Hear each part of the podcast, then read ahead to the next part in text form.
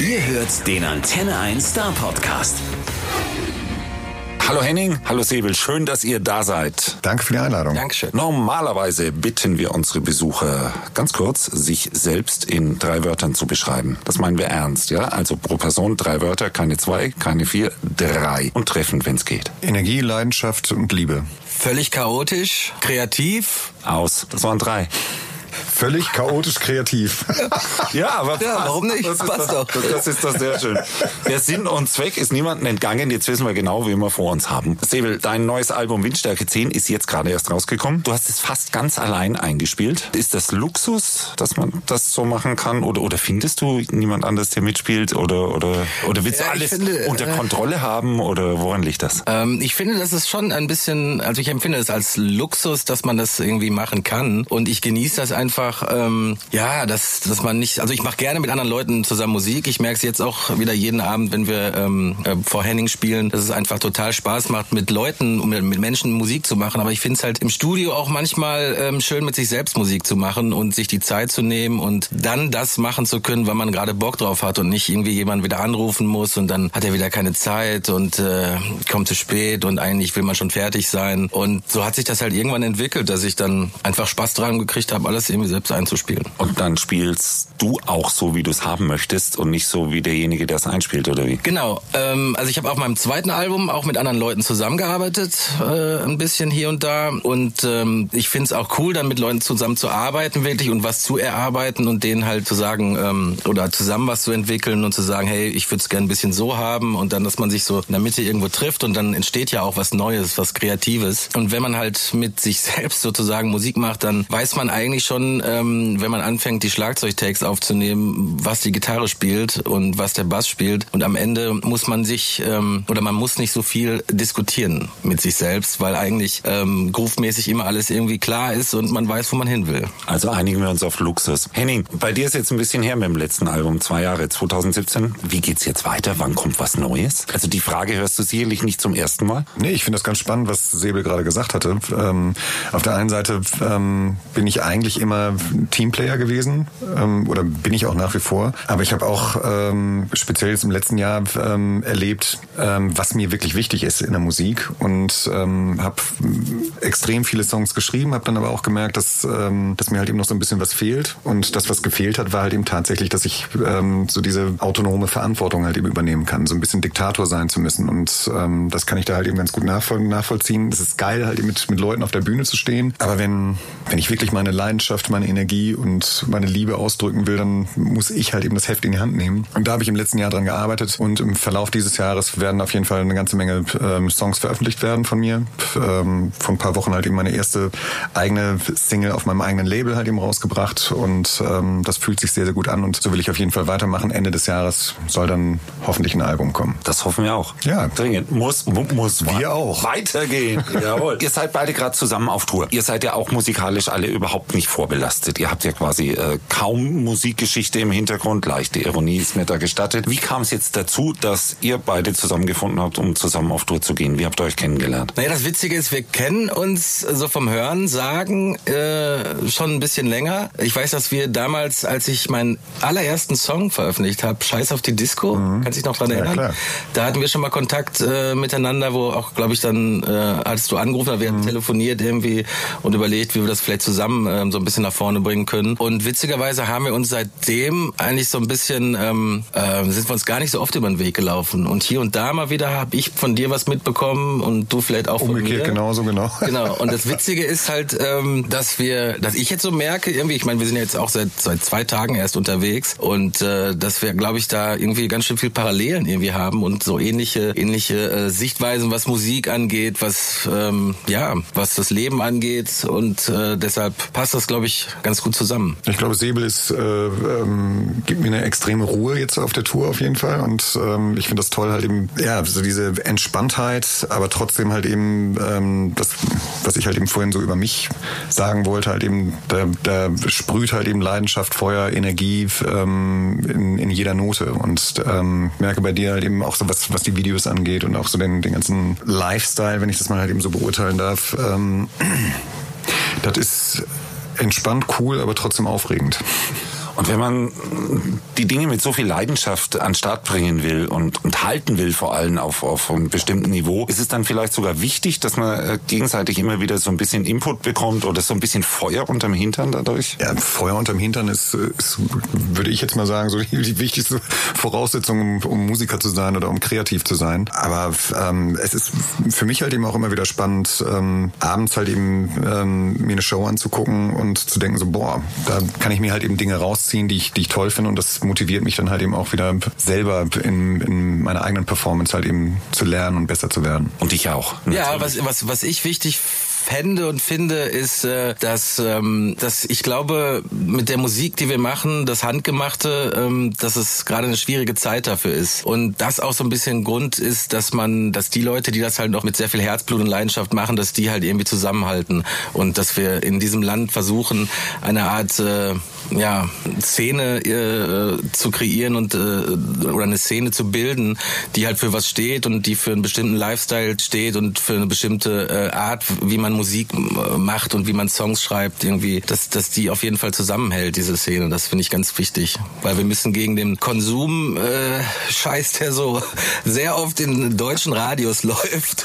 Also kauft auf gar keinen Fall genau. unsere Platten. Ja, da muss man einfach was entgegenhalten. Und äh, da müssen wir irgendwie zusammenhalten. Also die gute Nachricht ist ja tatsächlich, dass ich schon glaube, dass diese Menschen, die mit ständig wechselnden Stimmen irgendwelche eingängigen Melodien produzieren, so langsam ihren Zenit Zenit erreicht haben. Ich glaube durchaus auch, dass die äh, Leute lieber handgemachte Musik auch sehen wollen, wo sie mit dem Künstler direkt was anfangen können. Das ja, ich würde, da würde ich ganz gerne einhaken. Also im Prinzip äh, Säbel unterstützen, was er gesagt hat. Aber ähm, die Kunst ist ja halt eben nicht in Gram zu verfallen, dass andere Leute halt eben kommerziell erfolgreicher sind als, als wir selbst. Also ich glaube, wir haben alle schon irgendwie äh, Erfolg kommen und gehen sehen, ähm, ob bei uns selbst oder bei anderen Leuten. Aber ähm, da geht's ja halt eben um Musik. Wir machen ja Musik nicht deshalb, weil wir ähm, als, als äh, Versicherungsverkäufer oder Vertreter halt eben kein Geld verdienen konnten oder halt eben äh, bei der letzten Bewerbung halt eben abgelehnt worden sind, sondern weil es für uns halt eben einfach eine, eine Leidenschaft ist. Und ich würde auch Musik machen, ähm,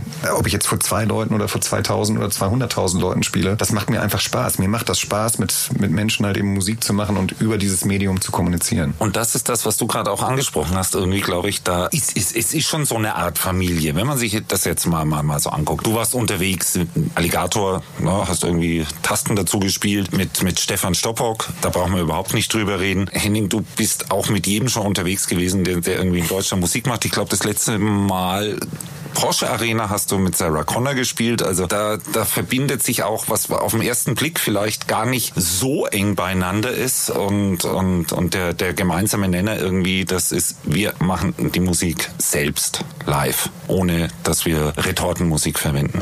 Äh, ich weiß jetzt nicht ganz genau, ob ich, ob ich dich richtig verstanden habe, aber ähm, grundsätzlich. Also die Frage ist, ist, ist die äh, bestätigen nochmal, ob sich da so eine Art große Musikerfamilie zusammentut von, von, von Leuten, die sich dann gegenseitig kennen schätzen und dann immer also ich wieder mal so beschreiben. Als, als äh, wir vor ein paar Tagen in Köln halt eben den Tourauftakt gehabt haben, habe ich mir das ähm, Konzert von Säbel und äh, Felix halt eben angeguckt. Und ähm, ich selber spiele halt eben so ein bisschen Klavier, ein bisschen Gitarre und ähm, einfach nur, um halt eben Akkorde zu haben, damit ich eine Melodie finden kann. Also ich bin Sänger, der sich halt eben teilweise mit der Gitarre oder mit dem Klavier unterstützt. Aber die Art und Weise, wie ihr das halt eben ähm, so inszeniert habt, das ist halt eben nicht einfach. Und diese Liebe halt eben zu den Instrumenten zu packen und zu wissen halt eben, wann das Klavier und wann die Gitarre und wann der Gesang halt eben einsetzt, das hat halt, halt eben sowas, warum die Beatles halt eben unfassbar, ähm, unfassbare Genies und Songwriter geworden sind weil sie halt eben genau wissen, wann man einen Ton spielt. Und im Funk gibt es halt eben, ich weiß nicht wer das, ich glaube James Brown hat es mal gesagt, Funk is not what you play, it's what you not play. Und ähm, so dieses, diese Liebe halt eben zu der Musik zu haben und das wertzuschätzen, das hochzuhalten, und, ähm,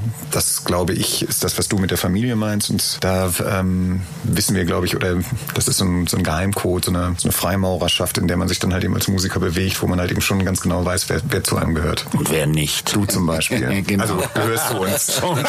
Schon klar, Freunde. Ich merke mir das.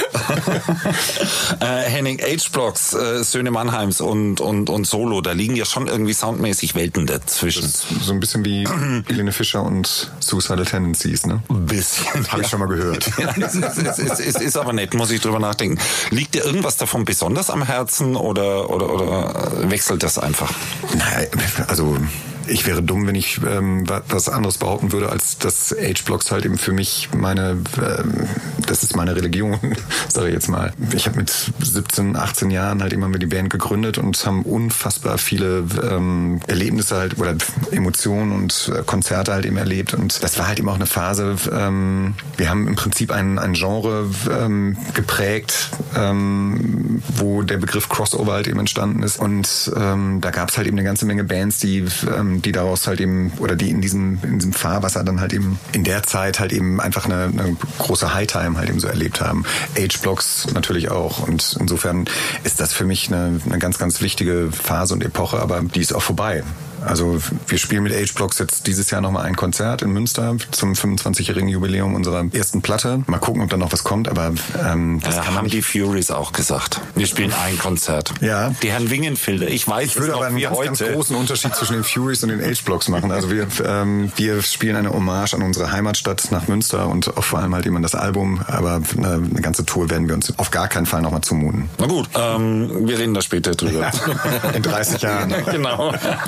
Wo seht ihr beiden eigentlich die Gemeinsamkeiten in eurer Musik, gerade jetzt, wenn ihr zusammen unterwegs seid? Und wo seht ihr eigentlich die Gegensätze? Naja, die äh, Gemeinsamkeit, ähm, das ist, würde ich sagen, sowas, was, was ich gerade schon gesagt habe, dass, dass ich das Gefühl habe, dass wir beide mit einem ähnlichen Ansatz äh, Musik machen, mit einem ähnlichen Ansatz Songs schreiben, ähm, der sehr aufrichtig ist, der sehr ehrlich ist, der sehr authentisch ist. Und das ist, glaube ich, die größte Gemeinsamkeit. Also ich habe auch, wir haben jetzt, wie gesagt, zwei Tage erst irgendwie und zwei Tage habe ich mir auch äh, Hennings Show reingezogen und fand das auch total super authentisch und war so froh, einfach äh, eine Band zu sehen, die wieder Luft bewegt, irgendwie, wo nicht so alles irgendwie getaktet und getimed ist, wie es oft so auf großen Shows ist und wo irgendwie 30 Computer irgendwie mitlaufen. Und da dachte ich echt so geil, Mensch, irgendwie einfach Menschen, die zusammen auf einer Bühne stehen äh, und super zusammen Musik machen und irgendwie äh, in dem Moment was kreieren. Das ist toll. Und das ist, glaube ich, das, was wir ähm, gemeinsam haben. Ich kann es nur unterstützen oder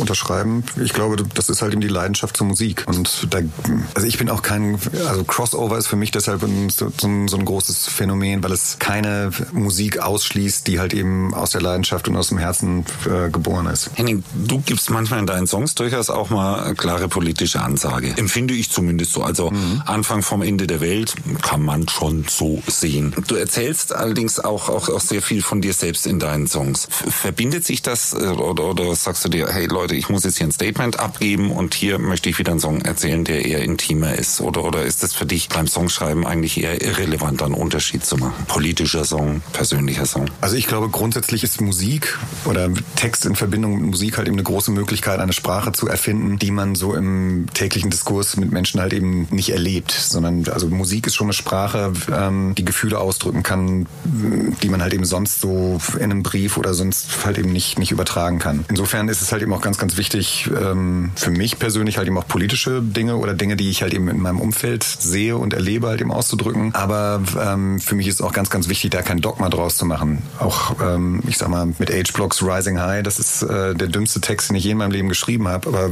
wahnsinnig erfolgreich und äh, hat auch unfassbar viel Spaß gemacht und ist einfach ein, ein cooler Text. Also man ähm, darf sich, ich finde, so Dogmen und Gesetze halt eben ähm, sich aufzuerlegen, finde ich, finde ich falsch. Nichtsdestotrotz glaube ich, dass wir heute gerade heutzutage und in der, Zeit, in der wir leben, halt eben als Künstler eine große Verantwortung haben, unsere Welt zu beschreiben und auch mit dem Finger oder den Finger in die Wunde zu legen. Säbel, wie siehst du das? Ich habe mich ähm, eigentlich bis jetzt immer so ein bisschen von äh, politischen Themen ferngehalten.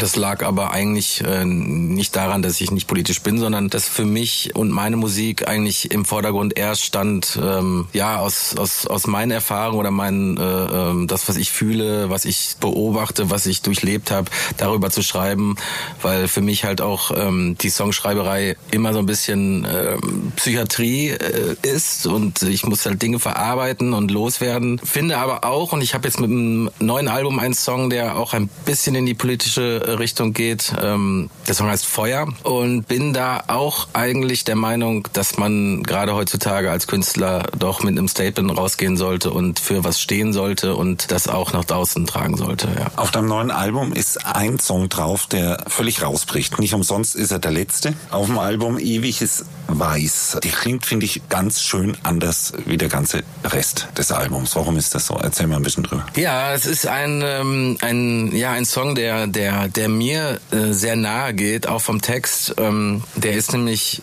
sehr metaphorisch gehalten und äh, es geht eigentlich um eine sterbende Person in diesem Song. Ähm, das sind, sind auch so viele Bilder drin wie das ewige Weiß. Ähm, es gibt ja Leute, die Nahtoderlebnisse hatten und sich das Ganze so als weißen Tunnel irgendwie vorgestellt haben. Und das Bild, ähm, ja, in diesem verlassenen weißen Raum äh, äh, sich zu bewegen, der ähnlich wie die weiße Wüste im, im Nordpol sich irgendwie anfühlen muss. Darum geht's in dem Song. Und das ist alles so ein bisschen versteckt hinter, äh, hinter diesen Metaphern und ist nicht so klar deutlich. Und das ist natürlich, wenn man es weiß und selbst halt auch diese Bilder sieht und selbst eigentlich auch schon das Video im Kopf hat dazu, da wird's nämlich dann halt richtig klar. Und deshalb ist der Song für mich auch sehr emotional. Also ich spüre das auch immer, wenn ich den höre. Wir haben extra auch mit den Sounds so ein bisschen gearbeitet. Das sind so Geräusche, die erinnern so ein bisschen an so Maschinen im Krankenhaus und sowas. Und ähm, wenn man es halt öfters hört und dann mit dem Wink, mit dem Zaunpfahl sozusagen, worum es da eigentlich geht, dann versteht man es auch und dann trifft es auch und geht einem nah. Und gibt einem auf jeden Fall was zum Nachdenken. Ja, ich habe mich ja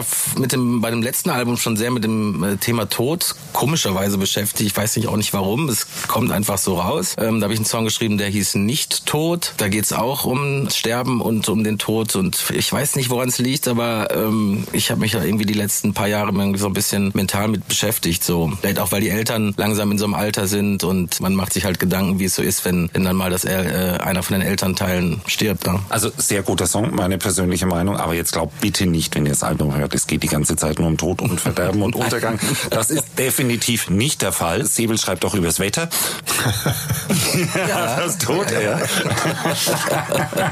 Wollt mal sehen, wie er reagiert.